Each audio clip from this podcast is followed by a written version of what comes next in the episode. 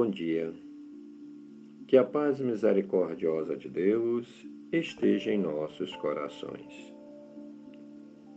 Querida irmã, querido irmão, um bom dia dos namorados para todos. Principalmente hoje, nós vamos fazer uma reflexão sobre esse tema. O que é namorar? O que é ser namorado? Qual é o comprometimento que nós temos um com o outro? Será que é realmente um comprometimento de afetividade? Ou simplesmente um comprometimento de trocas de presente?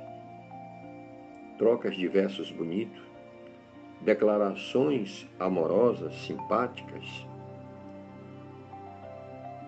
Isso faz com que nós reflitamos sobre a importância de amar o seu próximo.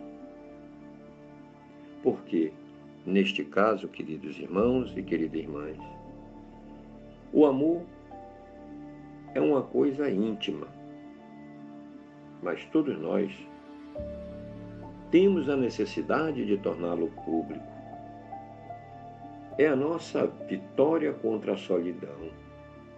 Assim como as torcidas de futebol comemoram seus títulos com buzinaços, foguetórios, cantorias, queremos também alardear nossas conquistas pessoais, dividir a alegria de ter alguém que faz nosso coração bater mais forte. É por isso que mesmo não sendo adepto do estardalhaço, me consterno por aqueles que amo escondido, amo em silêncio, amo clandestinamente, mesmo que funcione como feitiço, priva o prazer de ter um amor compartilhado. E os casados? Será que deixaram de ser namorados? Como estão os seus relacionamentos? Ainda vive aqueles momentos de sonhos, né? de alegria, de trocas de mensagem de amor? Ou simplesmente ficou isso no passado?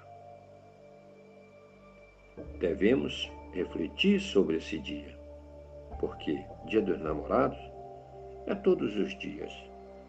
Desde que existe esse sentimento de coração. Não simplesmente como uma vaidade ou lardeamento que queremos que a sociedade saiba que vivemos felizes.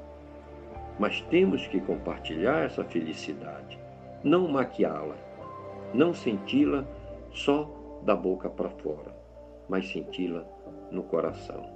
Como disse Jesus: Amai-vos uns aos outros nada mais certo e nada mais correto de que esse sentimento seja leal e verdadeiro do que entre os casais, almas que se afinam. Que esse dia seja muito cheio de luz e paz. Namastê.